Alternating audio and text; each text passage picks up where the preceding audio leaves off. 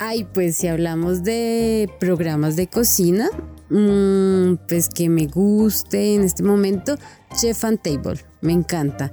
Es de Netflix y pues son muchas historias diversas sobre la vida de los chefs y la cocina. O sea, pueden encontrar de todo, o sea, de todo tipo de historias, de todo tipo de alimentos. Me encantó, me encantó, se la recomiendo. Yo al igual que Juan y soy fanática de Chef's Table. De hecho me he visto muchas temporadas, le he dicho a varios amigos que la vean, he hecho a otras personas también fanáticas de Chef's Table.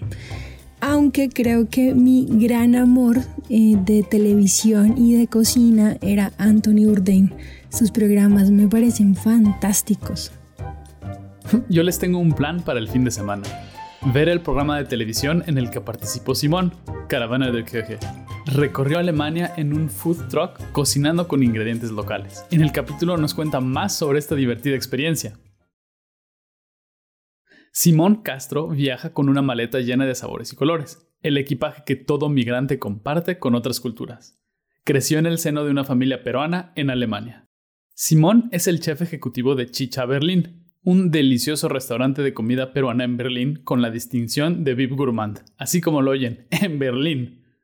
Aunque por mucho tiempo quiso ser actor, la cocina tradicional fue tomando poco a poco muchos espacios de su vida. Su encuentro con el oficio empezó en la cocina de sus padres, luego de que lo castigaran por llegar tarde a casa. Apareció nuevamente durante un viaje por Sudamérica en forma de arroz chaufa y alfajor de maicena. Simón sabe que su labor es acercar la comida peruana a los extranjeros, expandir sus raíces para abrazar con ella a los demás. Soy Salvador de la Serna y los invito a catar la historia de Simón Castro. Gracias por acompañarnos un domingo más en este viaje de recuerdos, olores y sabores. Los dejo entonces con Manu y Simón.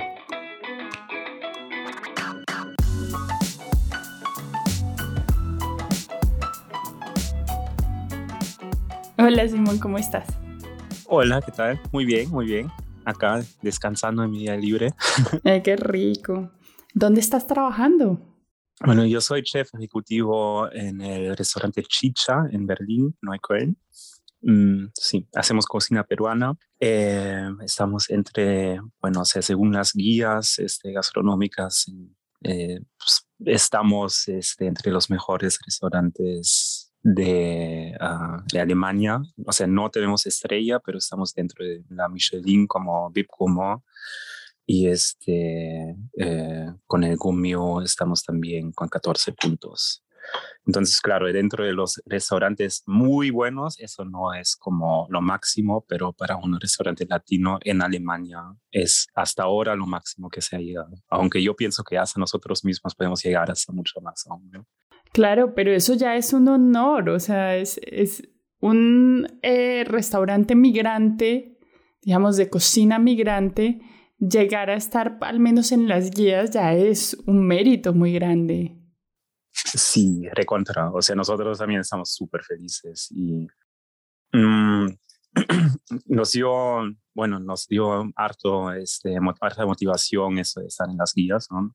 Y realmente, o sea, hace poco yo estaba ahí en el pase viendo lo que está saliendo y es como cada dos meses yo pienso mejor, ya no, no lo puedo hacer o no lo podemos hacer. Que claro, es un trabajo en equipo, ¿no? O sea, y cada dos meses otra vez me, me sorprendo de lo que hemos crecido y es muy loco, o sea, súper cool. Qué maravilla. además es cuando el trabajo te enamora. Sí, mi gran amor, el trabajo. Sí, creo que el amor nuestro es el chisme, por lo visto, el chisme culinario, mira. Ok. En este programa chismeamos la vida de la gente a través de la cocina. Entonces, somos gustosos del chisme culinario. Dale, perfecto. Eh, bueno, tú creces en Essen, en Alemania, pero vienes de una familia latina. ¿Cómo, ya que estamos hablando de restaurantes que sirven cocina migrante, cómo es crecer bajo un nicho de familia migrante? Mm, mira, yo me he criado en la ciudad de Essen, este, en el sur de Essen. Em, Essen es más o menos una ciudad dividida. El norte es bastante pobre y el sur, lo más que te vayas al sur, lo más rico se vuelve, se podría decir. Ok. Entonces, este, bueno, o sea, yo no vengo de ninguna familia rica, todo lo contrario, pero he crecido ciertamente como en, en Essenrüttenscheid, este, como un poco, bueno, es como un oasis, ¿no? Este, y se podría decir este, que he crecido un poco yo diría incluso sobreprotegido, o sea, hasta cierto momento como todo ha sido como súper bacán y chévere y este... Em, Decíamos en Colombia creciste en una burbuja. Sí, o sea, claro, o sea, obvio, todos vivimos en nuestras burbujas, ¿no? Y la burbuja de que yo este, crecí los primeros años de mi vida ha sido este, bastante sobre, sobreprotegida.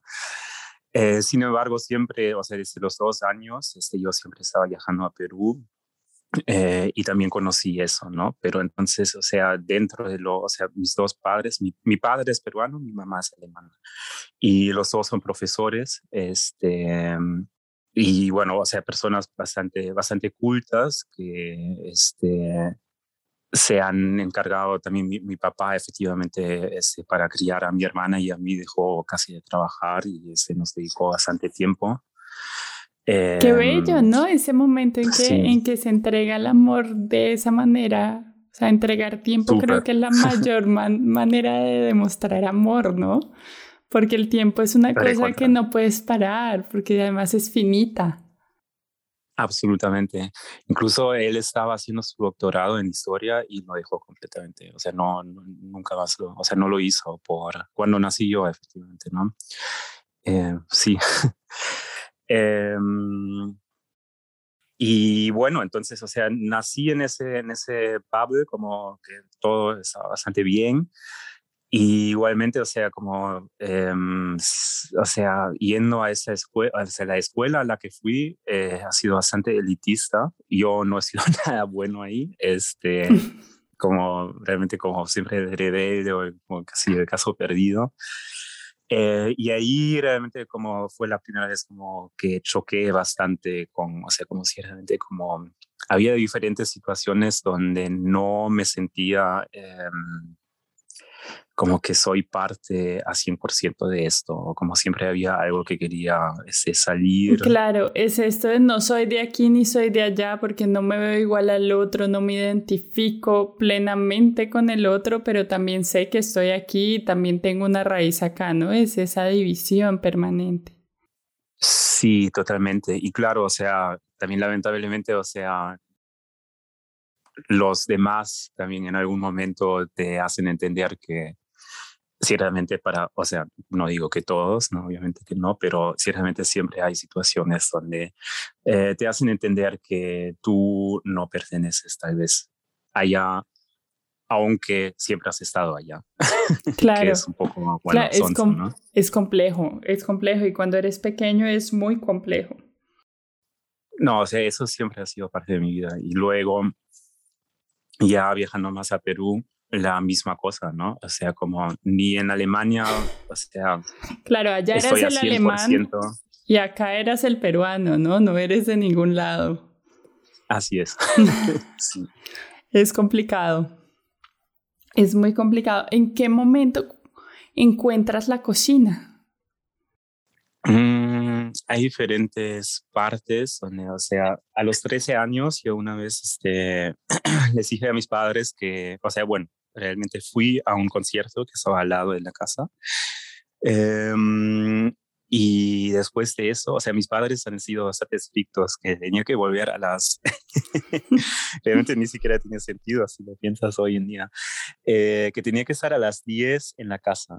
Y obviamente nos quedamos ahí y luego fuimos a comer unas pizzas y recién llegué, llegué a las once y media, algo así, a la casa. Y mis padres, mientras tanto, habían ido a buscarme en el concierto y yo no estaba. Ah, pues. Eh, como son profesores, eh, tienen sus métodos de, de, pedagogía. Ajá. Y mi mamá me dijo que este, estás castigado desde ahora. Vas a cocinar cada sábado para la familia por un año. ¡Ah! Y ¿Y se cumplió? Se cumplió, sí, sí. Ah. Ahí empecé a, a cocinar efectivamente. Em, bueno, los sábados hacía las compras y cocinaba para, para todos, ¿no? Ah, bueno, pero el regaño sirvió. Parece, sí. Em, y bueno, luego, este, ahí, o sea, eso no, yo no, o sea, estaba haciendo mi bachillerato, ¿no? Este, y realmente iba a ser actor, o sea, yo te estoy hablando, de eso pasó a los, de, de los 13 a los 14 años. Y, o sea, yo estaba preparándome con todo para ser actor, pero luego, o sea, la, la, es, ya, ya estaba trabajando en, en, el teatro incluso, tomando clases de actuación y luego quería ir a la, a la universidad a estudiar actuación. ¿no?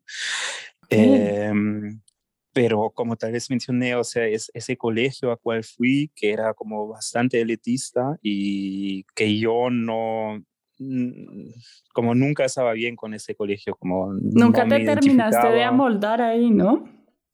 Eh, bueno, o sea, no, o sea, yo terminé el colegio, no con las mejores notas, pero efectivamente ha sido casi como uh, después de eso, o sea, como tuve como, porque también estaba trabajando al mismo tiempo y efectivamente, o sea, creo que ha sido como un burnout luego. Hola, soy Chuco, el editor, y solo dejo rápido una nota. El burnout es un estado de agotamiento emocional, físico y mental causado por estrés y esfuerzos excesivos y prolongados. O sea, cuando estuve listo con el colegio ya no quería hacer nada. y, bueno, me fui a, a, Latinoamérica. Este, estuve tres meses en Venezuela de ahí me fui a Perú y, o sea, siempre había viajado toda mi vida a Perú, ¿no? Este, pero siempre con mis padres. Y entonces esta vez te estoy hablando cuando tenía 20 años. Eh, viajé la primera vez solo, este, conocí la Ceba, que aún no conocía, y de ahí este, me fui al sur, eh, me pasé por Chile, luego Argentina, Uruguay, de ahí Paraguay, visité las cataratas Iguazú por Brasil, Argentina, ¿no? Este, pasé un largo tiempo, o sea, relativamente largo, tampoco tan largo, pero dos meses en Bolivia y de ahí me fui, bueno, me volví a Perú y este, me quedé en Perú por dos meses más. Y esto te estoy hablando del año 2010. Entonces, mira, en el 2010 la cocina peruana... Yo necesito hacerte una pregunta antes de avanzar aquí en esta historia y es, ¿qué platillo recuerdas de esta correría por Latinoamérica? Que sea así inolvidable. ah, algunos. bueno, o sea, mm, a ver, en, claro, en, en Perú como este el arroz chaufa y, o sea, o ciertamente como el primer arroz chaufa que yo cociné, que me enseñaron, este, una historia bien loca. Yo estaba, yo estaba eh, viviendo efectivamente en un colegio que estaba cerrado y yo dormía ahí por un mes. Oh. Y la cocinera del, este, del colegio, igual, o sea, estaban el, ay, ¿cómo se llama? El, el señor que está cuidando bueno, el la casa, ¿no? Es, exacto, el guardia. El portero. Y también aún venía la, la, cocinera de vez en cuando porque había a veces, este, no sé, como, o sea, estaba cerrado el colegio, pero habría como para ciertas... Eventos o cosas, claro. Y esa cocinera me enseñó a cocinar mi primer chaufa ahí en una hornilla chiquitita, portable. Ya, sí. De ese chaufa también aún tengo una foto y este, sí, muy loco, muy loco. Luego, este, otro que, bueno, yo tengo ahorita dos cocineros de Uruguay y justo le había contado a uno, este, estaba yendo de Uruguay a Paraguay en un bus y ahí me sirvieron un alfajor que estaba locazo, o sea, los alfajores hay, yo creo que en toda Latinoamérica, ¿no? Normalmente, o sea, por no. en Perú son de maicena, ¿no? En Colombia no hay. No, hacia el, hacia el norte de Latinoamérica no tenemos alfajores. Oh, ok. Bueno, entonces, entonces los alfajores son, o sea, en Perú son unas, una, como una doble galleta de maicena rellena con dulce de leche, ¿no? Sí. Y normalmente, este, bueno, de maicena y este, a veces le ponen coco alrededor. Yo creo que en Argentina, este, bueno, son, pueden ser diferentes porque a veces los cubren con chocolate. Y ese, ese alfajor que me sirvieron en el bus, ese lleno a Paraguay, era como un MS maicena, era un mil hojas, relleno lleno con el dulce de leche, este, como semi cubierto con chocolate y con ralladura de coco. Y wow, ese era el mejor alfajor, mejor alfajor que he probado en En un bus, qué locura. en un bus. sí.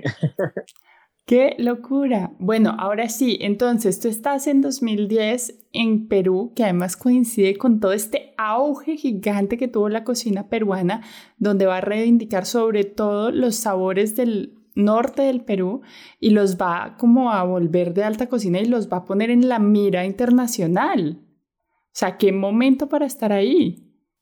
Sí, lo caso, lo caso.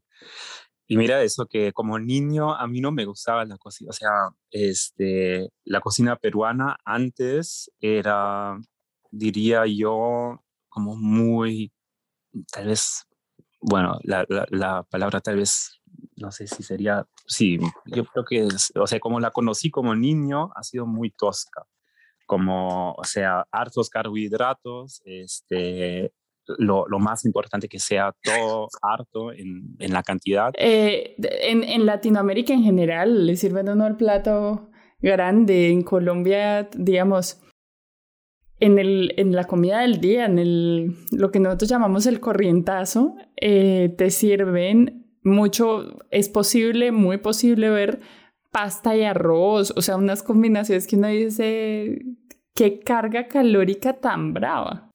Sí, Sí. Y bueno, o sea, con, bueno, cuando empezó sobre todo este, zona Curio, ¿no? Que este, empezó a, junto con su esposa Astrid Kuche. Astrid y Gastón. exacto, mm. Astrid y Gastón, ellos empezaron a eh, servir la cocina un poco más a los franceses, ¿no? Los dos estudiaron en la Cordon Bleu, en París, y empezaron, ahí empezó la cocina nuevo andina, este, eh, empezaron con Bernardo Rocarey, que empezó a introducir la quinoa, que antes no se comía realmente mucha quinoa O sea, la teníamos ahí, pero como, bueno, esa es la, historia efectivamente del colonialismo, ¿no? Este, yo mismo, o sea, como, como niño también, o sea, con los peruanos que estaban acá, o cuando yo iba viajando para allá, yo vi, este, que ciertamente mm, siempre los peruanos nos estábamos como escondiendo de nuestra propia cultura o alabando otra cultura como por ejemplo la europea o la estadounidense. Claro, él la mira para afuera, permanente. y rebajando la propia cultura, aunque tiene tanta maravilla. Y bueno, efectivamente, eso también es lo que más me causó ese momento, ese esa sensación en el 2010 cuando estábamos, o sea, la cocina peruana estaba en su boom total y era como, ok, ahora vamos a conquistar el mundo con nuestros sabores. Era como la primera vez que yo vi, o sea, que realmente los peruanos estábamos como orgullosos de mostrar lo nuestro, ¿no? Y ahí pensé, bueno, quiero ser parte de esto y este, representar el Perú en el mundo. Y quiero que, mm, eso sí, eso eran mis pensamientos, ¿no? O sea, porque, por ejemplo, creciendo también este, como peruano-alemán en Alemania, muchos alemanes incluso cuando este, te preguntaban, este, ¿y tú de dónde eres? Como, ah, ok, o sea, es la, la, clásica historia, bueno, yo soy de acá, pero eh, bueno, luego no te creen y no sé qué, pero luego sí dices, o sea, mi familia es de Perú, algunos, no digo que todos, pero, o sea, como niño, la mayoría era Perú, eso donde queda, eso no, no conozco. ¿Por Turquía o qué? Sí, sí, porque además, claro, América es el continente que está separado, ¿no? O sea, aquí puedes pasar fronteras y llegas a China, ¿me entiendes? Te vas a demorar un cojonal, pero está pegado, o sea, es llegable, ¿sí? O sea, por tierra puedes llegar, a América no. ¿En qué momento de este viaje tú dices, ya, yo tengo que volverme a estudiar cocina. O sea, ¿en qué momento hay ese clic ¿tienes un recuerdo particular del momento en que el clic se da? Este, empecé a hacer un par de caterings para amigos y amigos. Y luego era como mis padres son diciéndome, ya, pero este, tienes que estudiar algo. Y yo estaba como, ya, pero no voy a, ¿para qué voy a estudiar cocina alemana acá? Y primero empecé a estudiar turismo. Y ahí, este, porque dije, ok, estudio turismo, este, y tal vez con eso puedo volverme a, eh, a, Perú. y por lo menos ganar más que como cocinero y vivir un poco más digno por un tiempo ahí para aspirar más de la cultura peruana. Y bueno, eso fue terriblemente mal. Después de dos meses dejé los estudios de turismo porque efectivamente no estaba estudiando nada, solamente estaba cocinando para los otros estudiantes y ya empecé la Ausbildung. Ausbildung es una palabra alemana que se traduce como formación o formar y se refiere a las carreras técnicas. Eh, el Ausbildung, o sea, los estudios de cocina, son tú trabajas cuatro días a la semana en un restaurante y un día a la semana vas a la escuela. Okay. La escuela esta es súper recontra archi mega básica. ¿Y dónde estabas trabajando? Mm, la, o sea, son tres años de estudio Em, y yo hice año y medio en un restaurante mediterráneo eh, que también hacía o hace bistecs este, de alta calidad. O sea, ha sido uno de los primeros restaurantes que traían la carne de corte americano a Alemania. Ya. Y ya luego este, también cocina, un poco de cocina española y sobre todo italiana. Y ahí hice año y medio y de ahí me fui este, al Sheraton de Essen, de mi ciudad.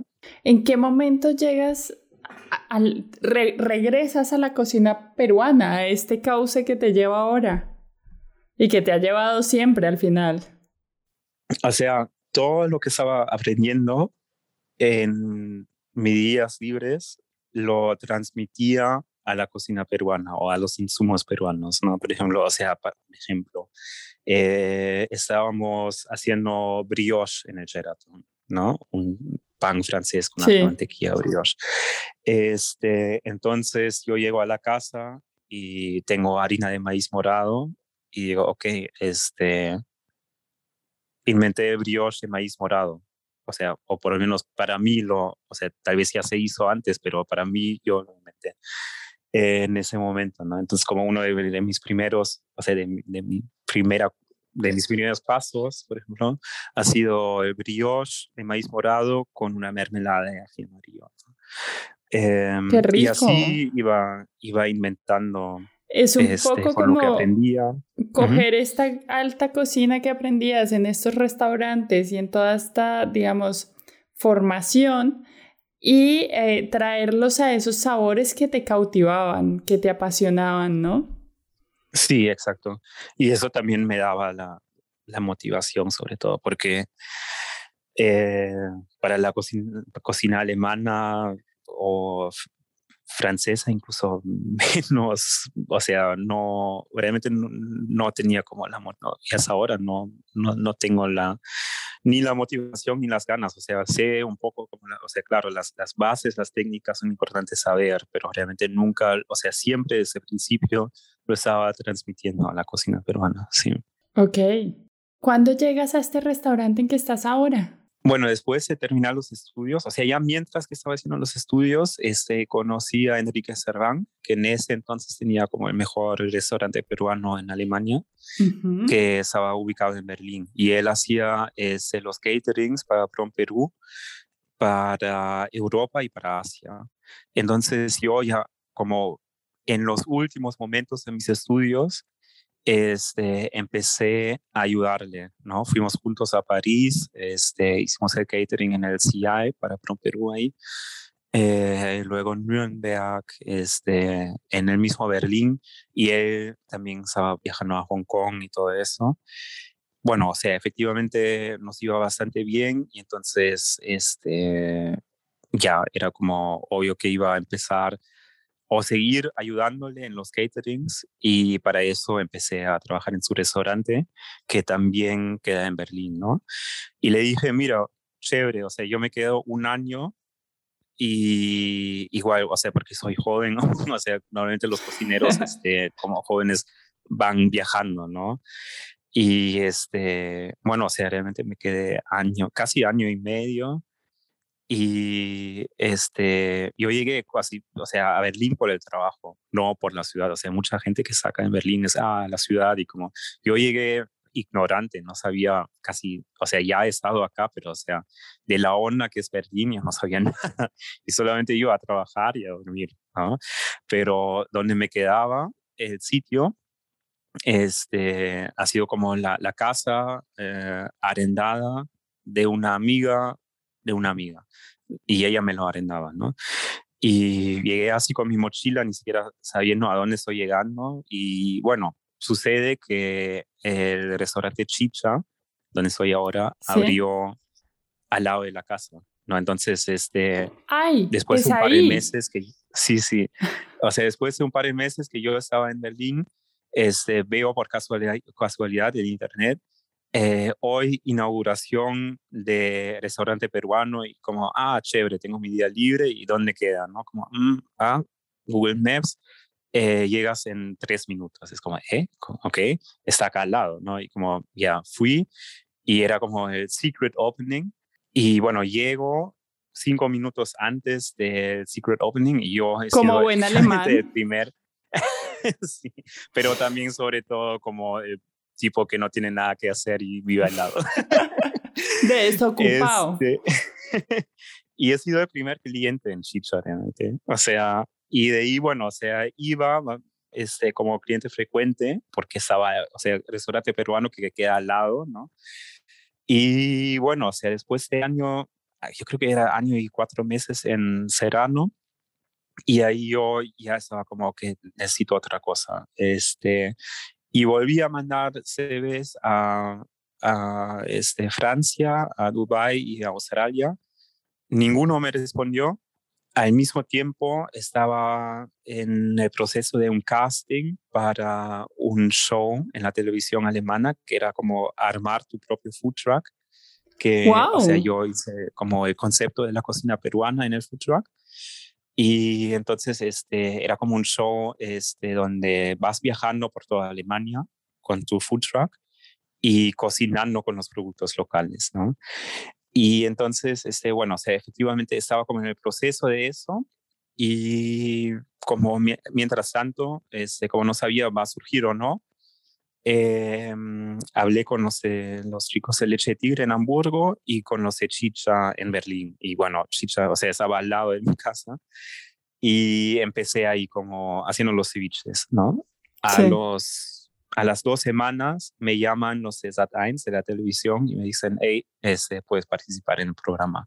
Y yo les dije a, los, a, a Robert, quien ahora es mi socio, este, en ese momento era mi jefe, le digo, este, o sea, yo quisiera trabajar acá, pero puede ser que me llamen y en ese caso me voy.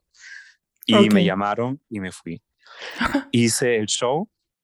Este, bueno, estaba súper, súper cool. Eran como efectivamente dos meses viajando en ese food truck por toda Alemania.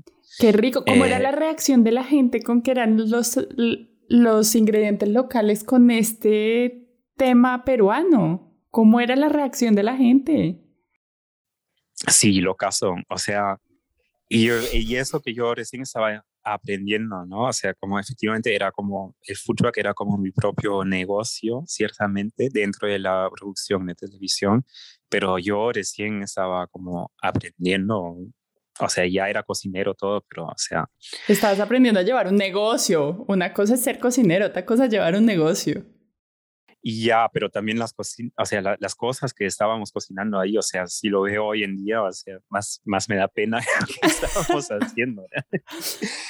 Yo ya tengo curiosidad, quiero buscar el programa y todo. sí, se llama Caravana de Küche. Está, en Alemania lo puedes ver en Sat1.de.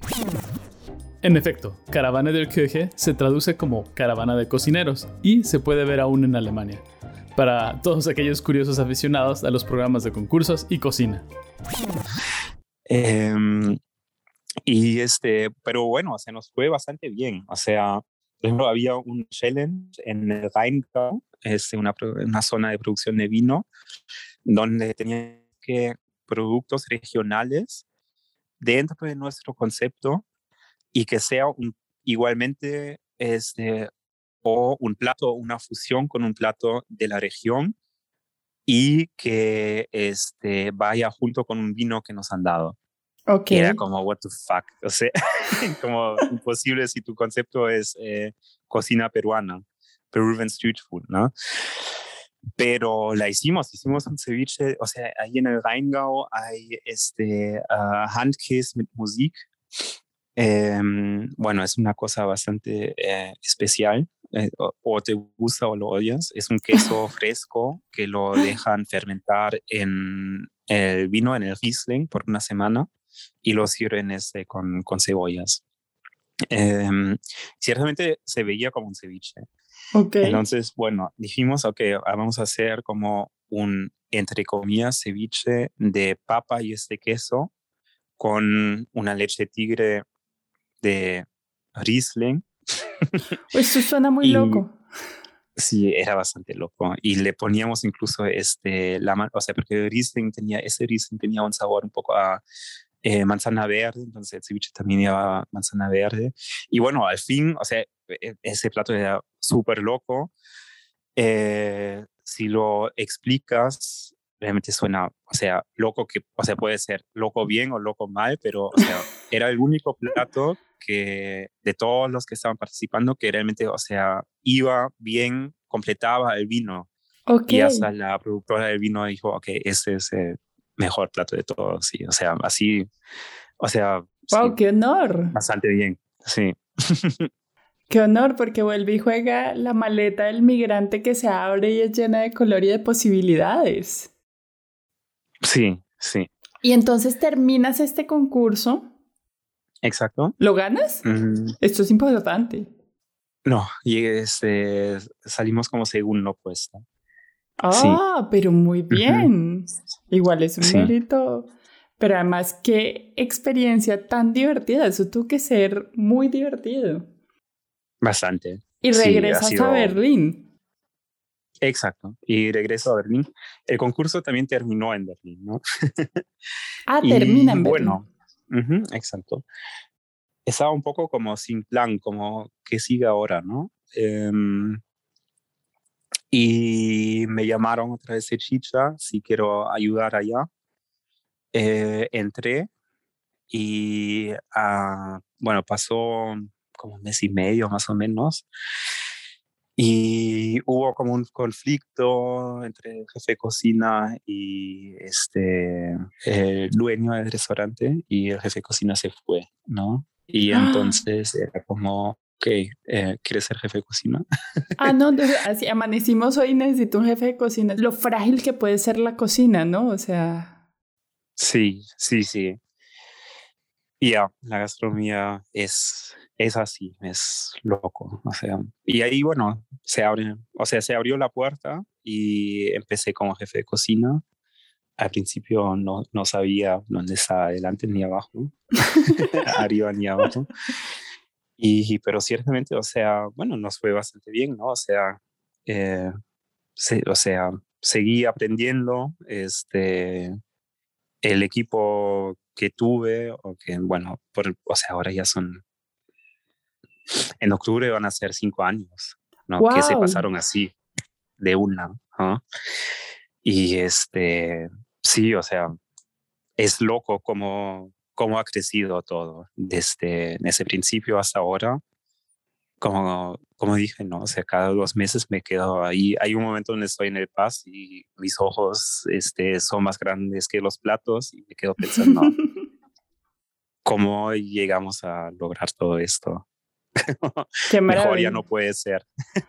Qué maravilla, es una pasión, eso demuestra la pasión. Eh, pues esta historia ha sido maravillosa, pero voy a hacerte una serie de preguntas ya como para cerrar el capítulo, eh, una serie de preguntas rápidas, ¿vale? Ok. ¿Qué música hay que poner en la cocina para que Simón se anime a cocinar? Cumbia o reggaetón. oh, esto es bien latino. Sí. Un tip de cocina. Mantener la tranquilidad. Igual que pase, nunca, o sea, la cocina es bastante mental, o por ejemplo, o sea, por lo menos lo que yo hago, las alturas a las cuales nosotros nos movemos, es muy mental. Este, y aunque, no sé, aunque renuncie tu jefe de cocina y se esté quemando tu freidora, entrena a mantener la calma. Y si logras eso, pues logras este, es seguir calmado y hacer tus cosas sin entrar a pánico, entonces tienes para llegar a cualquier lugar del mundo. Sí, me encanta porque además sí, la calma, la calma es siempre una maravillosa aliada. Sí. Un sabor, sí, sí, Simón, si tú fueras un sabor, ¿qué sabor serías? ¿Serías ácido? ¿Serías amargo? ¿Serías dulce? ¿Serías salado? más salado que la vida, no, mentira. Este, em, estoy indeciso mm, porque mira, la combinación de ají, cebolla, sal y limón, o solamente cuando cortas un limón, pero no estoy hablando del ácido del limón, estoy hablando más de, de la nota frutal eso es como, claro, lo, lo, lo, básico, ¿no? En la cocina peruana sobre todo. Tú serías un cevichado. Posible, pero también que a mí me encanta, pues, pues, o sea, yo hago los, o sea, que es bastante inusual, ¿no? Como jefe de cocina, eh, yo hago la parte de los ceviches y los postres, y me encantan los postres. Y cuando, siempre cuando voy a un restaurante, mi plato favorito son los petit porque ya has tenido, bueno, se supone un restaurante que da petit has tenido tal vez la experiencia de tu vida ya, incluso te regalan algo que es dulce y va junto con el café, o sea, también me gusta lo dulce, o sea, sí. Claro, es, es, es, un buen, es un buen remate, como diríamos en la costura. Hola, hola, queridos escuchas, soy Sara y como habrán notado, a mí me encanta parar la conversación para hablarles de la receta de la semana. Simón nos compartió un mousse de chocolate y café que se ve delicioso, pero que tiene además un plus y es que tiene forma de cabeza clava. Un elemento que se ha vuelto emblemático en el restaurante del Simón del que nos habló al principio del capítulo. Para que no se queden con la duda, voy a contarles que la cabeza clava es una escultura emblemática de Perú que representa cabezas de felinos, serpientes y aves combinadas con rasgos humanos. Pueden encontrar un poquito más de información sobre las cabezas clava, eh, más los ingredientes y los pasos para hacer esta receta que se ve deliciosa en nuestra página web www.catandohistorias.com. También recuerden que todos los miércoles en nuestras redes sociales publicamos un dibujito hecho por Juana donde les mandamos directamente la receta para que la preparen y no pierdan tiempo. Cuéntame, un lugar, un lugar del mundo que le recomiendes a la gente que vaya a comer, un lugar que te ha marcado, donde tú quieras. Astrid y Gastón en Lima. Astrid y Gastón en Lima. Yo probé Astrid y Gastón en la sede que tuvieron en Bogotá hace muchos años y tengo que decir que al menos la sede de Bogotá era maravillosa. En Lima tiene uno que flipar. Sí, ser loco. Sí. Es sí, es maravilloso. Es realmente mi restaurante favorito, en la ciudad favorita. qué bueno. Eh, ¿Qué es lo último que preparaste? Eh, este, hace como media hora me hice una ensalada con pechuga de pollo. Súper simple. Eh, sí, ahorita estoy en una fase donde estoy haciendo hartísimo deporte y efectivamente mi, mi nutrición es hartísima ensalada, siempre con dressings diferentes y harta proteína. No es tan espectacular, pero me da bastante energía. Entonces, bueno, o sea, me encanta, sí. Qué rico. Aquí hay una pregunta. Normalmente hacemos la siguiente pregunta y te la voy a hacer, pero yo necesito hacerte una segunda parte de esta pregunta solo por un hecho de contexto cultural colombo-peruano. Entonces, la pregunta tradicional de esta temporada es, ¿la fruta en la pizza se vale o no? La fruta en la pizza. Mm. No, o sea, me gustan las fusiones locas. Sí. O sea, si te gusta, bueno, hazlo, ¿no? Pero, o sea, este, eh, o sea. Pero no es recomendación del chef. Ya, no, o sea, mm. dentro de la pizza este, napoletana hay esta versión que es con peras y queso azul y tal vez nueces, ¿no? Y no sé, mucha gente está como súper flipeado con eso, que es ah, algo, algo nuevo, algo distinto, pero a mí me parece lo más aburrido que, que pueda Ok, nuestro problema aquí no es, no es un tema de que guste o no guste, es un problema de aburrimiento. Ahora tengo que hacerte la segunda parte de esta pregunta. Esto es bien importante. En el ceviche, ¿se vale la salsa de tomate o la ketchup ¿Y la mayonesa o no? Mm, no, para nada. O sea, bueno, la salsa de tomate, no. Tomates enteros, incluso yo también diría que no. Bueno, eso decía más como un tipo de ceviche mexicano, tal vez, o ecuatoriano. Eh, sobre todo el ketchup, creo que es ecuatoriano. Este, en Colombia, en Colombia lo ah, hacen con mayonesa, por eso lo pregunto. Yo no gusto, pero... La mayonesa de depende, puede ser que sí. Em, bueno, o sea, yo te estoy hablando de, o sea, por ejemplo, si haces un, por ejemplo, un tiradito, que es más como el, el hermanito chiquito del, del, ceviche, se dice, ¿no? Que es como un sashimi con una leche tire más cremosa, ¿no?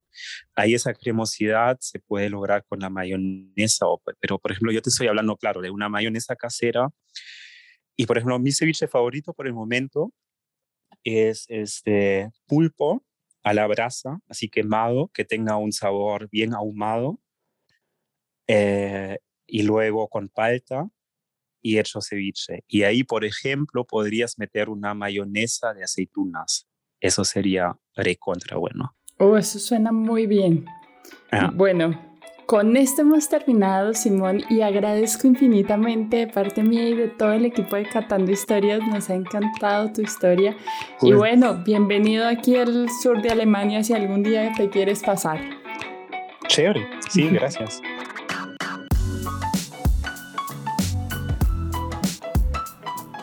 Hola, soy Sara Bautista y con la complicidad de Manu Chuco hacemos posible este podcast. Recuerda que puedes conocer y preparar las recetas de nuestros invitados en la página web www.catandohistorias.com. Además, si ingresas a la página vas a ver unas ilustraciones muy bonitas hechas por nuestra amiga Juana Nieto.